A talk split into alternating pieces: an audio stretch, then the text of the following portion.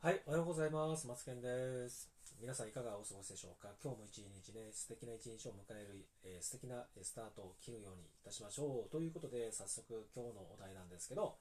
稼ぐ副業ルーティンということで、副業サラリーマン OL が月に5万、10万、30万稼げる3つのステップということで、えーまとめた、えー収録なんですけども、えブログも、え私も書きました。で、えー私はね、YouTube で9万5千人のフォロワーがいてね、チャンネル登録者数ですね、ブログ収入は月200万円を稼いだ経験からお話をさせていただいております。で副業で月30万円稼ぐにはと、ね、なぜ副業を継続するのは難しくなるのか、モチベーションが続かない、そんなルーティンが、も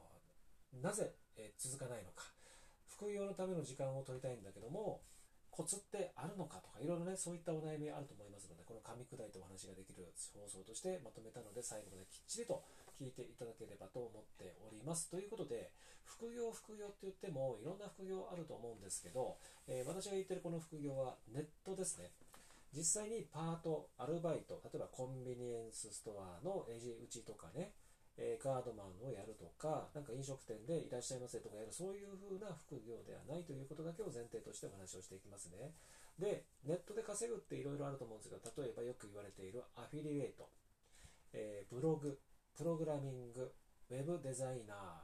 ー、YouTuber とかね、SNS とかね、いろいろそういうふうないろいろなこう手段ってたくさんあると思うんですけど、えもちろん物販っていうのもちょっと言い忘れてましたけども、いろんなその副業のツール、いろんなたくさんもう出回ってるし、実際やってるし、実際稼いでるしっていう形なんですけど、この放送聞いてる中で、えーもう全然稼げてないっていう、副業すらまだやってないっていう方もいらっしゃると思いますし、で、副業をやってるんだけど、10万円はいけたんだけど、それ以上はちょっといけないんだよなと、伸び悩んでいる方も含めて、で、なかなかうまくいかないんだよなとかっていうことと、あとは、もうね、やることがもうたくさん多すぎるんだよなって、自分の時間取れないよなっていうふうなことで悩んでいる方も、にも、えー有益な情報にはなってるんじゃないかなと思って、えーお話をしていきたいと思います。まず、サラリーマンやバイト、パート、ね、時間を会社に預けないとお金がもらえないモデルってもう疲弊していますし、通勤もね、もういい加減嫌だっていう方もいらっしゃると思うんですけども、仕方なくみんな出勤されていると思います。もう自分もそうだったんでよくわかります。乗りたくない満員電車、顔も見たくない同僚、上司、ね、いろいろ様々だと思います。ペコペコペコペコするような、そんな生活をね、もうずっと何十年も続けてきて、もう嫌だって言ってる割には、副業で稼いで、もうすでにもうそこからもう退社して、転職もして、自分で会社を立ち上げて、で、サラリーマンの生活をさよならしたいっていう割には、なかなか副業をやらない、え副業やってもなかなか稼げない、えー稼げたとしてもそれ以上の売り上げが上がらないっていうことってありますよね。私がまさにそうだったのでよくわかります。じゃあね、早速ね、じゃあ、副業はじゃあどんなものからやればいいのかっていう考えを皆さんやるんですけど、まずなぜやるのかっていう考え方からスタートする方がいいですね。副業ってまず稼げるので、で、えー考え方によって稼げる稼げないがあるから、なんで副業をやりたいのか、そこがまず一つ大事です。で、そこうやってね、質問すると大概は生活費のためなんですよ。で、もちろん私もそうだったんでよくわかるんですけど、生活費のためにやると、案外うまくいかないですよ。私が経験してるんで。で、生活費のためとか、あとは小遣い稼ぎのためとかってね、これは、えー副業をやりませんかって言ってる運営者側の方で、簡単にできるような感じのキャッチコピーで、生活費とか、簡単にお小遣い稼ぎでとかって言ってるから、その真似に受けて稼ぎたいっていう風な形で、あの、じゃあ、副業やろうかな。今じゃ、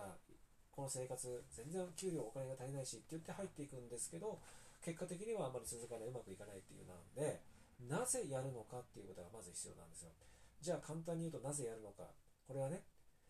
片手間だと思ってませんか？なんですよね。副業だから。本業は自分で勤めているところが本業で、副業は片手間でやりたい。片手間2時間か3時間でやりたい。じゃあそんな時間が2時間3時間でうまくいかないでしょっていうことを言いたいでしょっていうことじゃなくって、相手、お客さんがいるんですよね。お客さんって片手間でやっている商売の人ににのものって買いたくないし話も聞きたくないし、ね、サービスもやっぱり受けたくないしって思いませんかね？お客さん側からしてみるとお金を払う人とからしてみるとサラリーマンの片手間だから本業があって片手間でやってるんだっていう人から絶対何かを物を受けたりとかサービス受けたりとか買いたいとかって思わないんですよね。でそこがここがポイントなんですよ。なのでねお小遣い稼ぎとか今の会社の給料じゃ足りないから生活に回すとかそのためにやるそれを片手間でやるっていうことっていうのは絶対うまくいかない。ほとんどですね、まあ、絶対って言いましたけどほとんどうまくいかないですよ。じゃあどういうふうな視点にどういうふうな考え方にすればいいかっていうと今ヒント出しましたけどもお客さんのためなんですよね。お客さんの悩みお客さんって悩みを抱えてるんですよ。痛みも解消したいと思ってるんですよ。ね、同じく副業でうまくいかないなと思ってる人もいるわけ。ダイエットしてもうまくいかないなって悩んでる人もいるわけ。ね、今の生活例えば、えーと、家族がうまくいかないなとか旦那と、えー、奥さんとうまくいかないなってだけど仕方なくずっとずるずるずるずる生活してるんだよなっていろんなそれぞれさまざまな人に言えない悩み痛みもあるっていうようなお客様にいかに自分の経験や実績そして自分のアイデアでその人たちに手助けをして、えー、解消悩みを解消痛みを解決して差し上げられるかっていうところの視点が副業であっても重要なんですよね。これを忘れがちというか、ここを、えーと、履き違えて考えて、えー、間違った方向から副業をやるので、えー、何か壁が出てきたお客さんから例えばねクレームがあったりとか、えー、送った商品が、え届かないとか送った商品が全然話が違うじゃんって言って、返品クレームでそこでへこむとかっていうことになったりとかするんですよね。そこをはじき違えないで自分のためじゃなくお客さんのためだっていうここを心のシフト考え方を変えるっていうことが非常に大事です。そうすると、長く続けられるビジネスモデルが出てきます。そして月10万円でも全然自分ではなくお客さんのためだったらもっとお客さんのために何かやろうかなという思いの考え方になるのでそうするといつの間にか月10万円は超えるっていうそういうふうなことになってくるんですよねそしてこれから副業をやろうと思っている方が副業ができないっていう理由っていうのは時間の言い訳もあるんですけどそこの、え、マインドコントロールが自分がまだまだできてないから副業をやっても怖い、え、時間が取られるもっと遊びたい今別に今すぐやんなくてもいいじゃんとかいろいろねそんなこうやらない理由ねを、え、先に考えてしまうということがありますので、え副業は本業と同じ。逆に言うと本業よりも上回る